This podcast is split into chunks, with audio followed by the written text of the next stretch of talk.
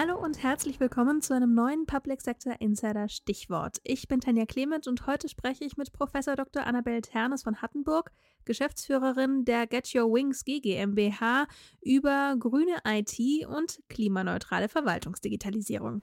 Hallo Frau Ternes, schön, dass Sie heute bei mir im Podcast sind. Ja, das freut mich auch sehr. Warum ist denn Nachhaltigkeit in Sachen Verwaltungsdigitalisierung so ein wichtiges Thema?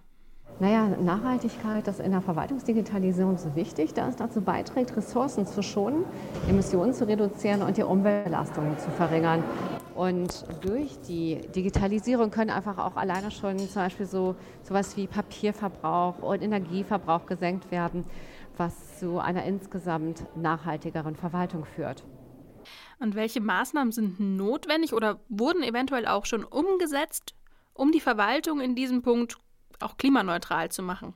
Also dafür sind halt verschiedene Maßnahmen wirklich erforderlich. Und ähm, wichtig ist, dass es auch nicht so ein Zufallsblumenstrauß ist ähm, oder man einfach so sagt, ich mache mal ein bisschen. Ähm, aber es gehört dazu definitiv die Einführung von elektronischen Dokumenten und Prozessen, die Nutzung von Cloud-Services zur Reduzierung des Energieverbrauchs und die Förderung von Homeoffice-Optionen, um den Pendelverkehr zu verringern.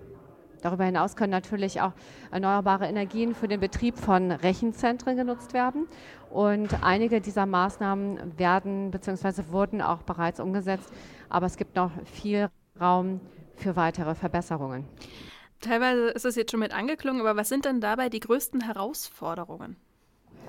Ja, also es ist natürlich so, äh, dass einfach eben klimaneutrale Verwaltungsdigitalisierung ähm, auf der einen Seite technisch ist, auf der anderen Seite organisatorisch ist. Viel aber auch mit Strukturen zu tun hat, strategisch, Strategiekonzepten, aber auch mit Kommunikation. Das erfordert auf der einen Seite eben Investitionen in die Infrastruktur, in die Schulung der Mitarbeiterinnen und Mitarbeiter, aber natürlich auch die Anpassung von Arbeitsabläufen. Also Dinge, die jetzt nicht einfach mal so auf der Oberfläche passieren können, sondern die eben wirklich ähm, erfordern, dass hier einfach tiefgründig ähm, einfach ein Unterschied passiert, der auch eben so verankert wird, dass er auch auf der Zeitspur eben einfach nachhaltig ist. Das heißt, es müssen zudem eben auch Datenschutz- und Sicherheitsaspekte berücksichtigt werden, um einen reibungslosen, sicheren Übergang zur Digitalisierung zu gewährleisten.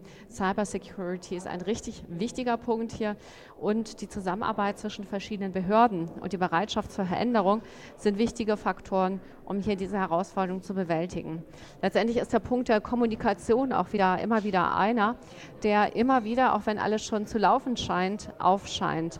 Es kommt darauf an, dass hier nicht nur Kommunikation über die, äh, über die verschiedenen Kanäle laufen muss, sondern auch zielgruppengerecht. Und das ist häufig ein schwieriges Thema, denn es handelt sich natürlich ja auch um ganz dezidierte Informationen, teilweise Detailinformationen, Fachinformationen, das so rüberzubringen, dass es eben nicht willkürlich gekürzt oder manipulativ eben erscheint, das ist immer noch eben hier eine Herausforderung.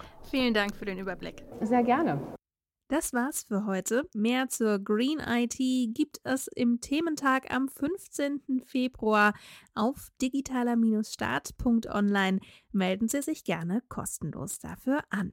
Vielen Dank fürs Zuhören, machen Sie es gut und bis zum nächsten Mal.